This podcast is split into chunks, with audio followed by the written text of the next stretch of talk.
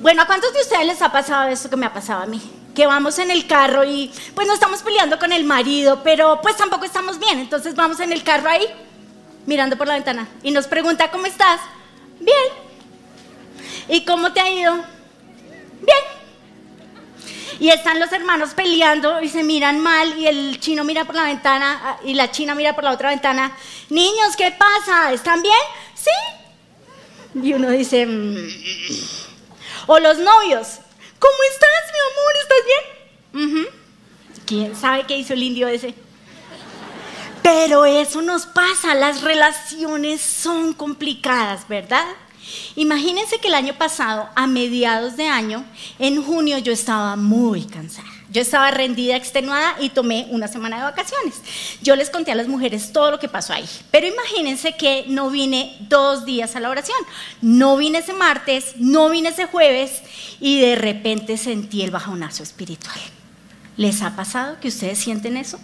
Lo que pasa es que la relación con Dios también se puede desconectar de una manera tan fácil y con la virtualidad pues no ha sido fácil. Yo pensé que era la virtualidad y yo lloraba y yo clamaba por verlos a ustedes, porque ustedes estuvieran cerca de mí, yo clamaba por esa voz que gritaba a mi lado, yo clamaba y lloraba, Señor, por favor que volvamos. Y volvimos. Y ahora no los oigo. Yo soy, grite, mi hijo, que no lo oigo. No los oigo. Ya no oran. Ya no se ríen. Y si se ríen, uno no ve. Uno no los ve, uno los ve parcialmente. Yo quería venir y verlos. No, no los veo. Yo quería venir a abrazarlos. No, no se puede abrazar. Entonces fue como venir a la iglesia ahí como en la mitad. ¿No les parece? O sea, medio charro y todo. Pero bueno. Entonces imagínense que al hacer esta oración y al enfrentarme con esto que ha sido media cara, media iglesia, los veo a medias. Una niña se me acercó y me dijo, hola. Y yo, identifícate que no te reconozco. No sé cómo te llamas, no sé quién eres, por favor. Y ella me dijo, soy fulanita de tal. Y yo dije, ay, bueno, no podemos abrazar, pero eso qué importa, abracemos. Pero al estar aquí, la semana pasada había un señor adorando así, con las manos en los bolsillos, no puede meterlas ahí, tampoco acá, eso es. Bueno, imagínense, son bolsillos imaginarios. Entonces el man estaba cantando con las manos entre los bolsillos así. Mía, nunca falla. Yo dije, Dios mío, ¿qué le pasó a la pasión de mi iglesia? ¿Qué pasó? ¿Se nos acabó la pasión? ¿Ya no tenemos pasión? ¿Qué vamos a hacer para recuperarla? Entonces imagínense que hay un hombre en la historia que él pasó por pruebas tenaces, pero él nunca se bajoneó. Y yo quiero que tú salgas de este lugar siendo como él. Este personaje es Juan el discípulo amado.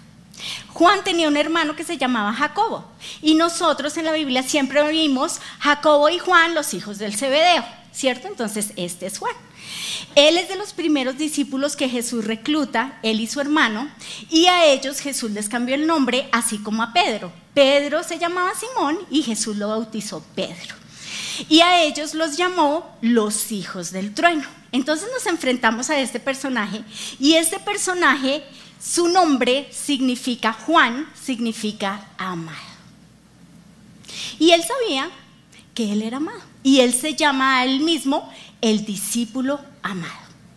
Entonces, como él era el menor de los doce, como él era el más chiquituncio, a él se le permitían hacer preguntas bobas. Entonces él podía acercarse a Jesús y decirle, bueno Jesús, ¿cómo nació tal cosa? ¿O qué pasó en tal cosa? Por eso vemos a Pedro codiándolo y diciéndole, ve y pregúntale al maestro.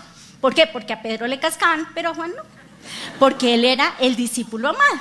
Entonces imagínense que, como él, podía hacer esas preguntas, él se acercó íntimamente a Jesús. Y en su evangelio vemos que él nos revela a Jesús. Y lo primero que quiero que sepas es que Juan nos revela a Jesús como la palabra, el verbo. Y él comienza. En el principio, esto es Juan 1 del 1 al 5, dice, en el principio la palabra ya existía, la palabra estaba con Dios y la palabra era Dios.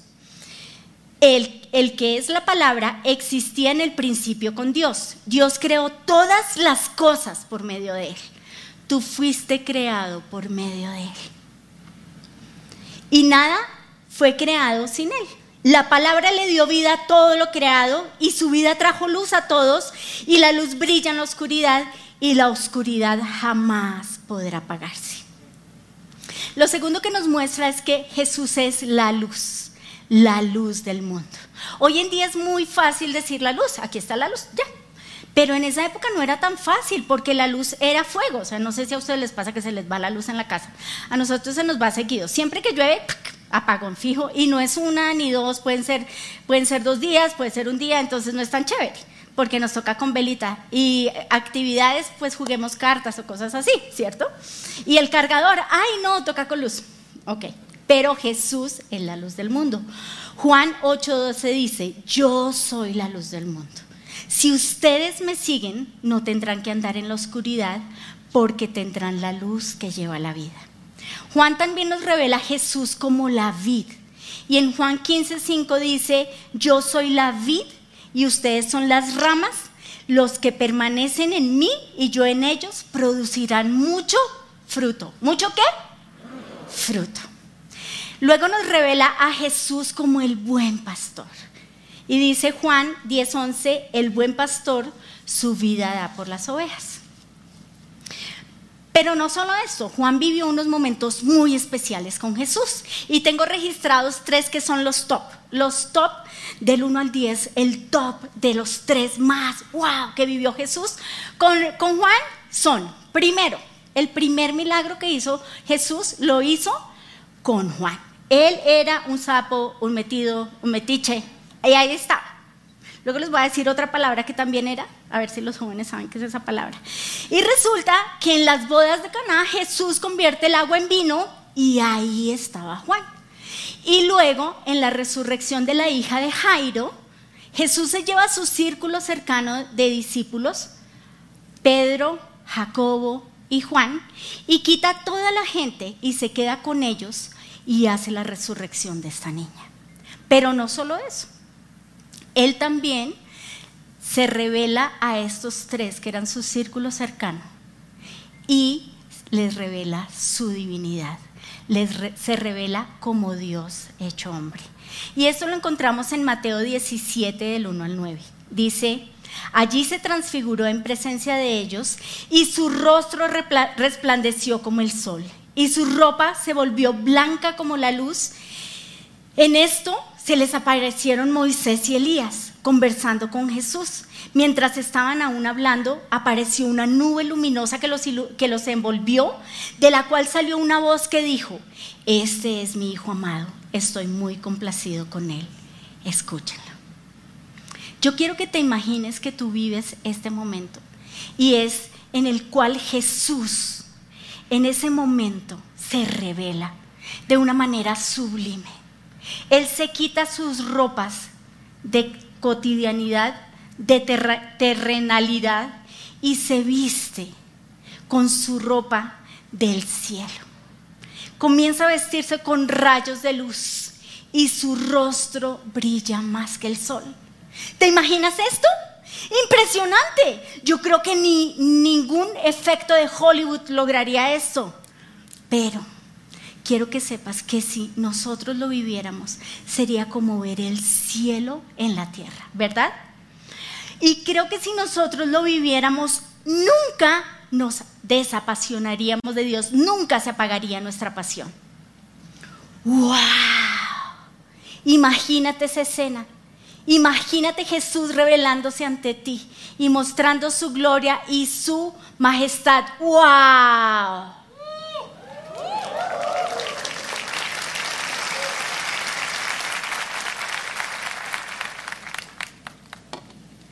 Pero yo me imagino que también Juan estuvo en Getsemaní.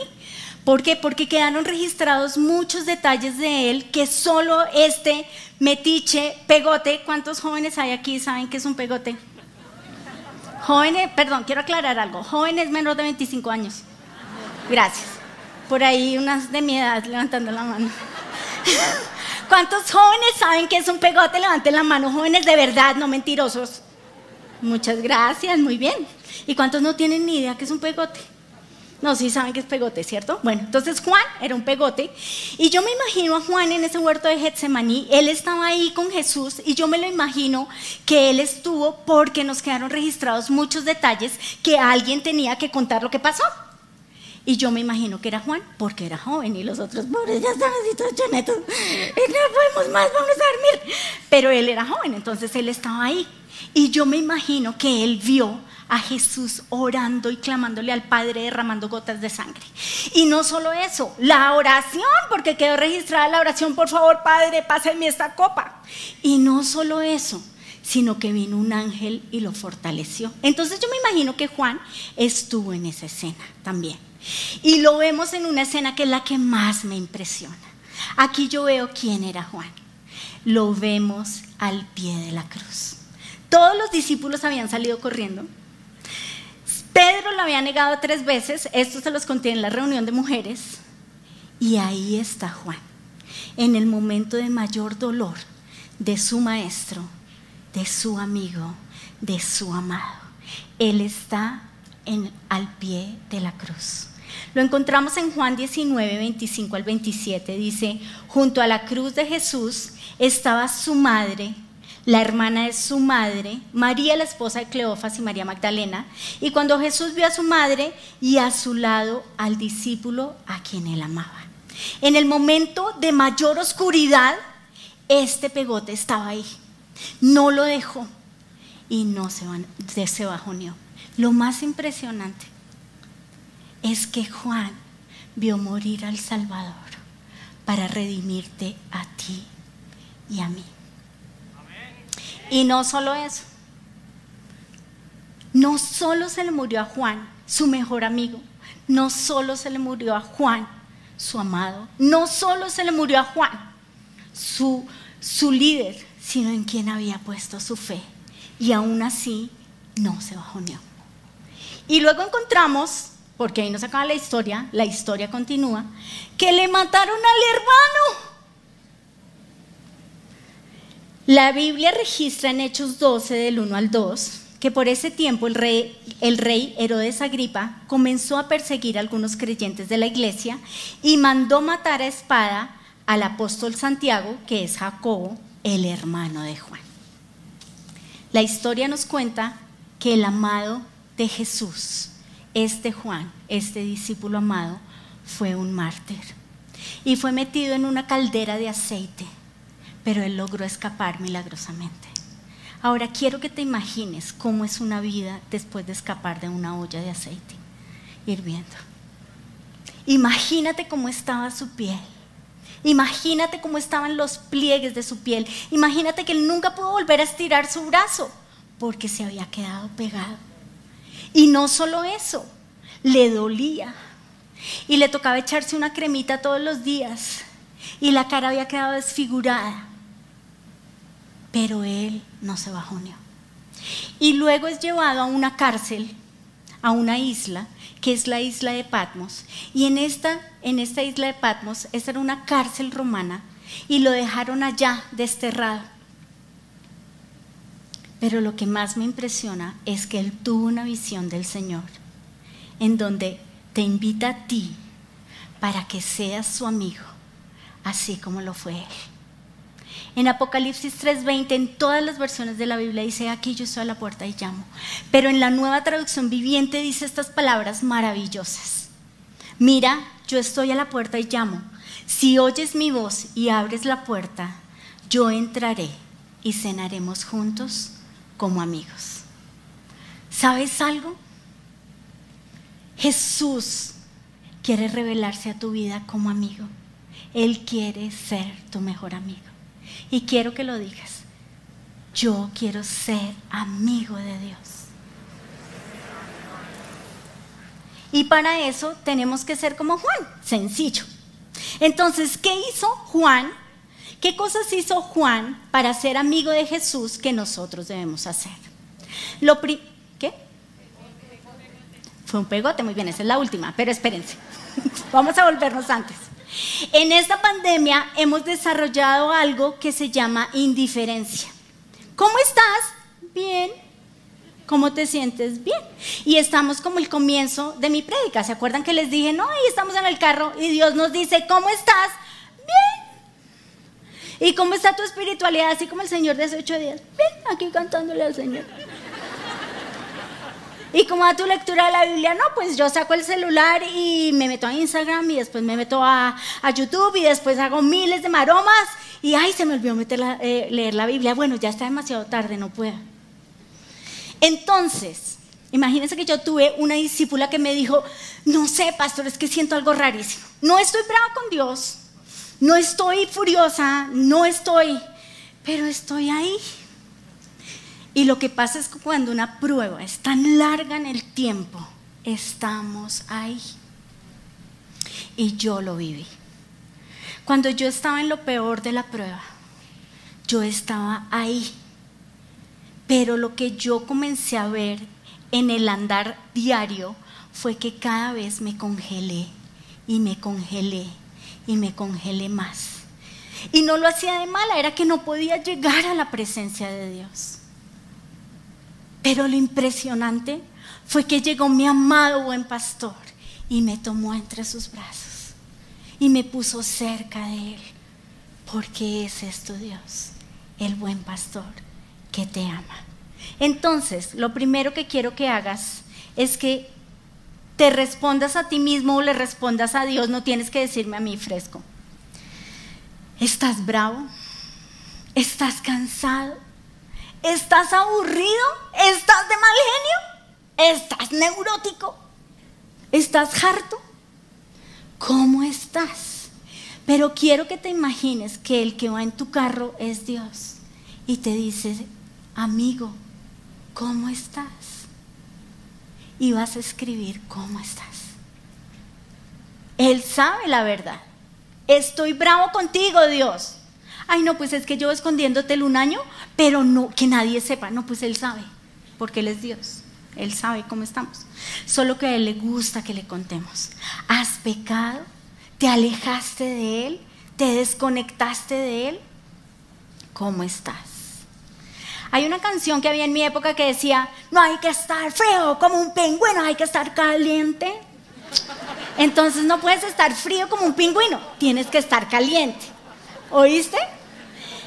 Segundo, quiero que te imagines al hijo pródigo. Cuando, cuando Dios llega y se encuentra con el hijo pródigo, no le dice, ay no, mijito, usted huele muy feo y yo no lo estaba esperando, sino que viniera santo. ¿Y dónde está la plata? Muestra acá. No, lo que hizo Dios fue abrir sus brazos y recibir a este hijo pródigo y abrazarlo. Corre a los brazos de tu papá. Él te está esperando y pasa tiempo con él. Pero resulta que nosotros estamos pasando mucho tiempo en este chéchere.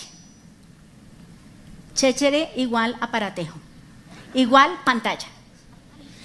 Y yo me he dado cuenta, porque yo chismoseo y yo miro, y yo estoy pendiente de ustedes, que a veces están en WhatsApp. ¿WhatsApp? ¿WhatsApp?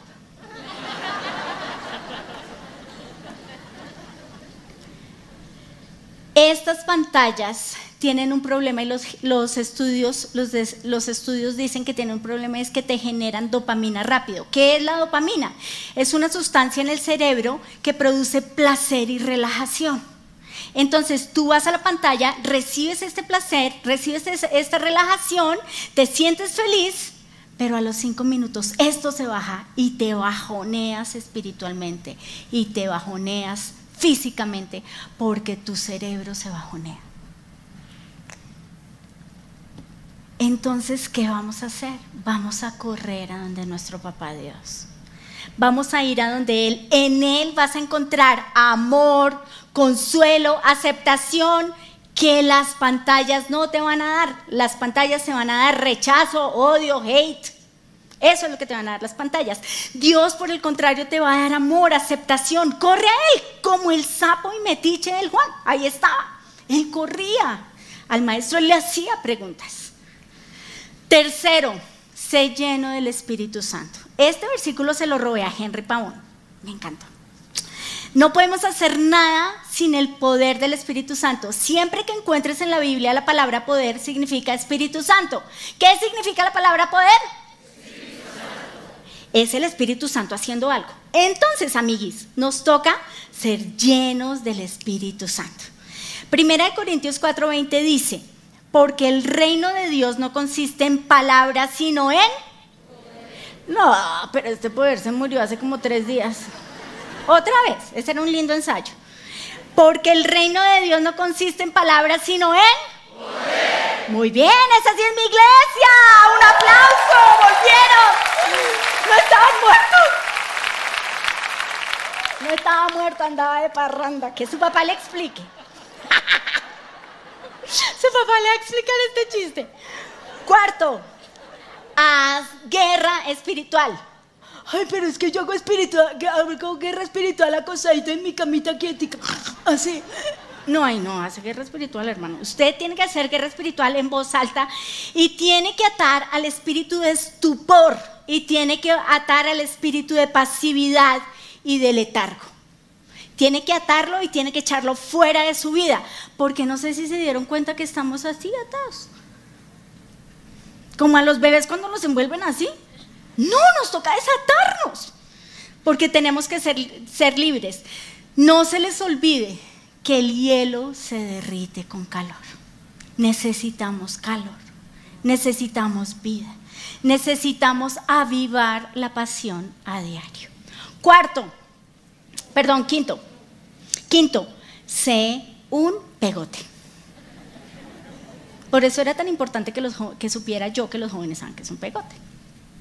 Sé un pegote ahí, clavado, ahí, que no se puede quitar ahí, que no se puede mover, ahí, como era Juan. Yo creo que Jesús le dijo, ay, mira, vete que estoy en Getsemaní, estoy aquí llorando a solas con mi padre y tú ahí, y él ahí. Juan, en serio, vete. No me voy a ir, no me voy a ir. Sé un pegote, no te despegues de Jesús, no te despegues. Ora en voz alta, ¿en voz qué?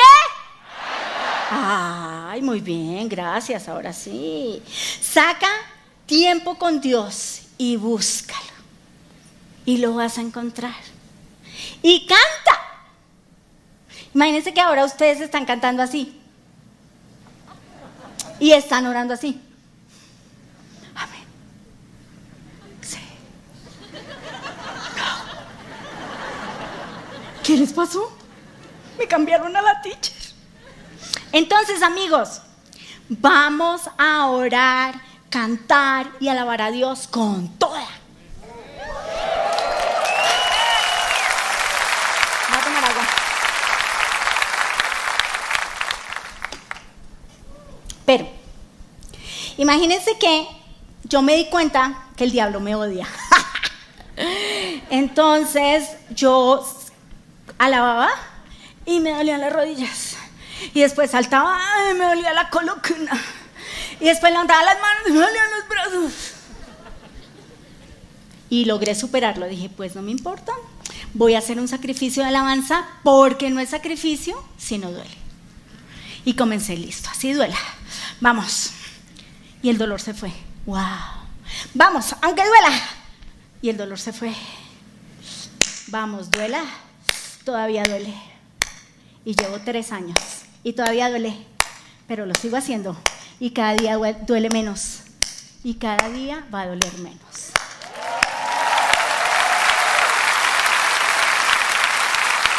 Para que duela menos de menos me toca ponerme los anillos en la zona, entonces ahí duele un poquito menos. Pero quiero que sepas, iglesia, que Dios quiere que avives tu pasión y para eso tienes que volver a las prácticas. Tienes que volver a todo esto que te he dicho y vamos a orar. Entonces, te vas a poner de pie y vamos a orar. Señor, hoy nos presentamos delante de ti como ese hijo pródigo, como ese hijo pródigo que la embarró, que pecó, que falló. Pero es que a ti no te sorprenden mis pecados, Dios, porque para eso tú enviaste a Jesús. Y tú dices en tu palabra que si mi pecado fuera rojo como la grana, tú lo vas a volver blanco como la nieve. Aquí estoy delante de ti con mi pecado y vas a decirle cuál es tu pecado. Vas a decirle, vas a confesarle si fue pasar mucho tiempo en las pantallas, va a ser, vas a decirle que fue que volviste atrás, que volviste a esas prácticas que ya no hacías. Vas a decirle, Señor, la embarré.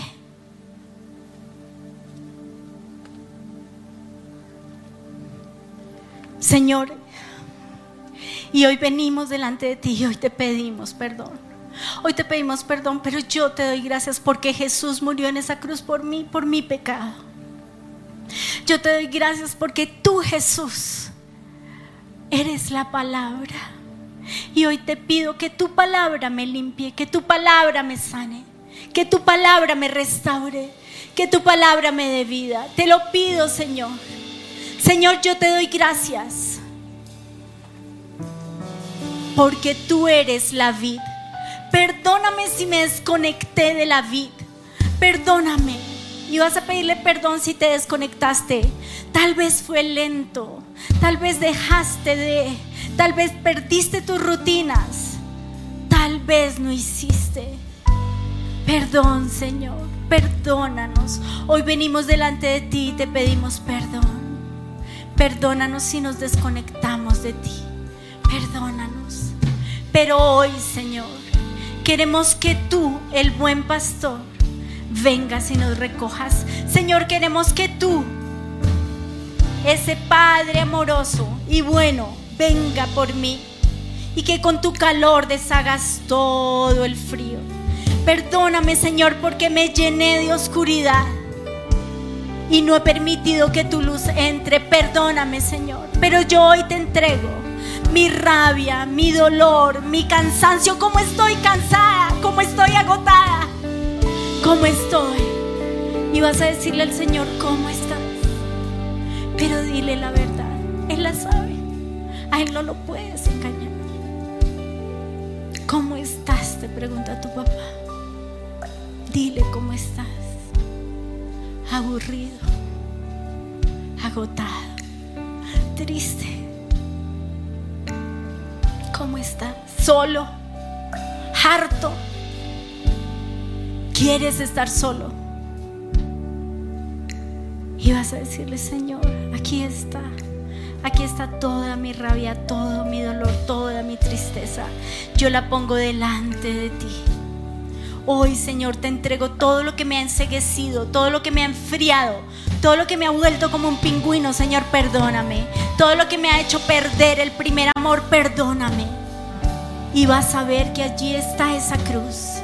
Y en esa cruz Jesús murió por ti. Jesús murió por tu pecado, por tu maldad. Pero Él también te invita a morir.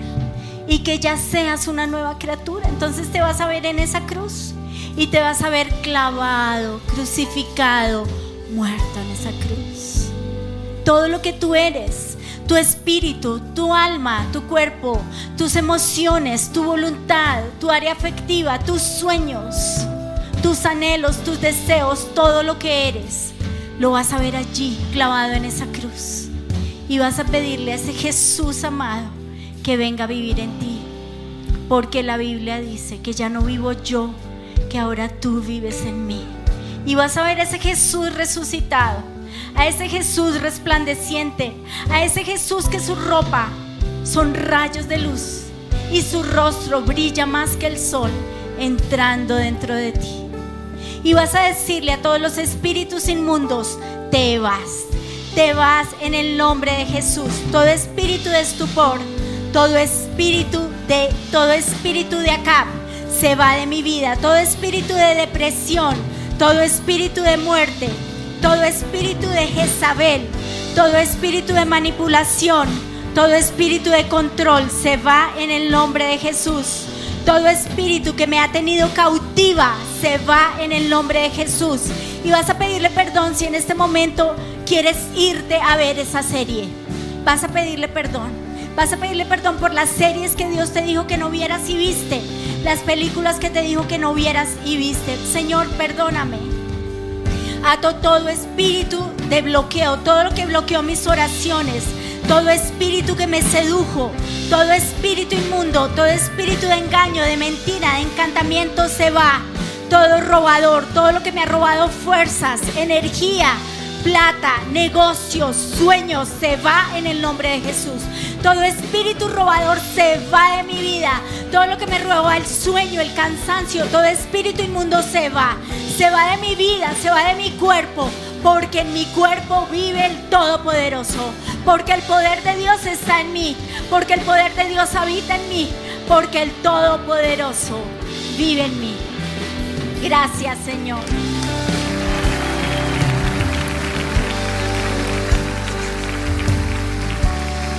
Ahora te vas a ver sumergido en el Espíritu Santo. Todavía no hemos acabado amigos. Hasta ahora estamos comenzando. Yo te pido Señor que yo pueda ver que así como estuviste con Juan, a mí hoy me llamas Juan me llamas amado, posesión tuya, porque tú me amas. Y así como a Juan lo llamaste amigo, a mí me llamas amigo. Y vas a decir tu nombre, Luisa, Marta, Jorge, Pedro. Eres amigo de Dios. Rocío, eres amiga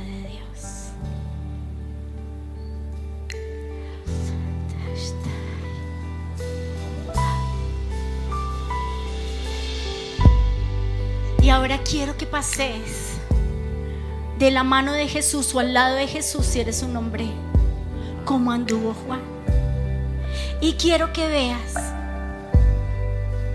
que ese Jesús hace el primer milagro enfrente de tus narices.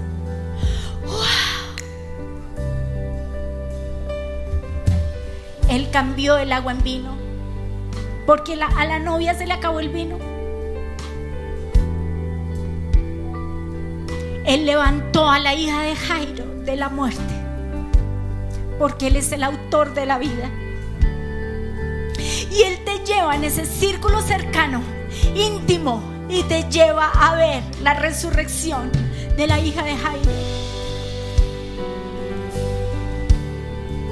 Y Él te lleva al monte de la transfiguración, donde Él se quitó las ropas de humanidad y se vistió de divinidad y vas a verlo. Vas a tener un encuentro con su rostro que brilla más que el sol.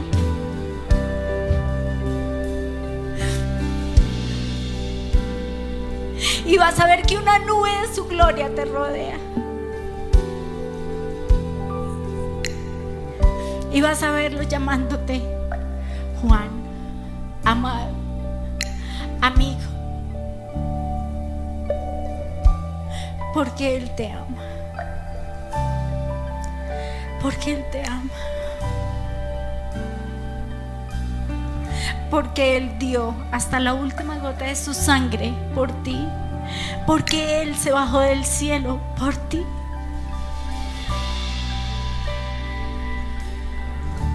Porque Él te ama.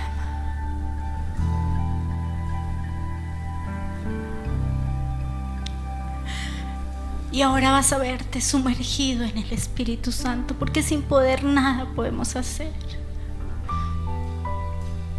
Y así como Juan fue sumergido en esa caldera de aceite, hoy Dios te quiere sumergir en la presencia de su Espíritu.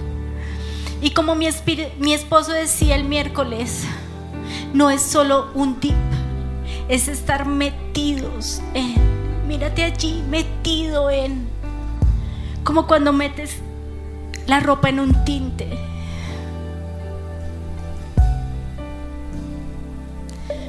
Allí estás tú, sumergido, metido. Y tú cambias, tu esencia cambia, tu fragancia cambia, tu textura cambia. Espíritu de Dios, ve. Espíritu de Dios, llénanos. Espíritu de Dios, renuévanos. Espíritu de Dios, danos vida. Y vas a ver a Dios dándote vida, vas a ver a Dios llenándote, vas a ver a Dios inundándote de Él. Y ahora vas a ver a ese buen pastor que te toma entre sus brazos y te dice, todo va a estar bien. Tú eres mi hijo. Y así como el hijo pródigo cuando corrió a donde el papá, hoy Dios te dice que te ama, que Él te lava, que Él te viste, que Él te da vida, que Él cambia tus zapatos, que Él cambia tu ropa y que Él te viste de santidad, que Él te viste como una nueva criatura, porque Él es aliento de vida, porque Él es el amado del cielo, porque Él es el Todopoderoso. Como en el desierto me siento en soledad, sumergido en tristeza, te abro mi corazón. Mi corazón llora, desesperado estoy, inclina tu oído a mi clamor.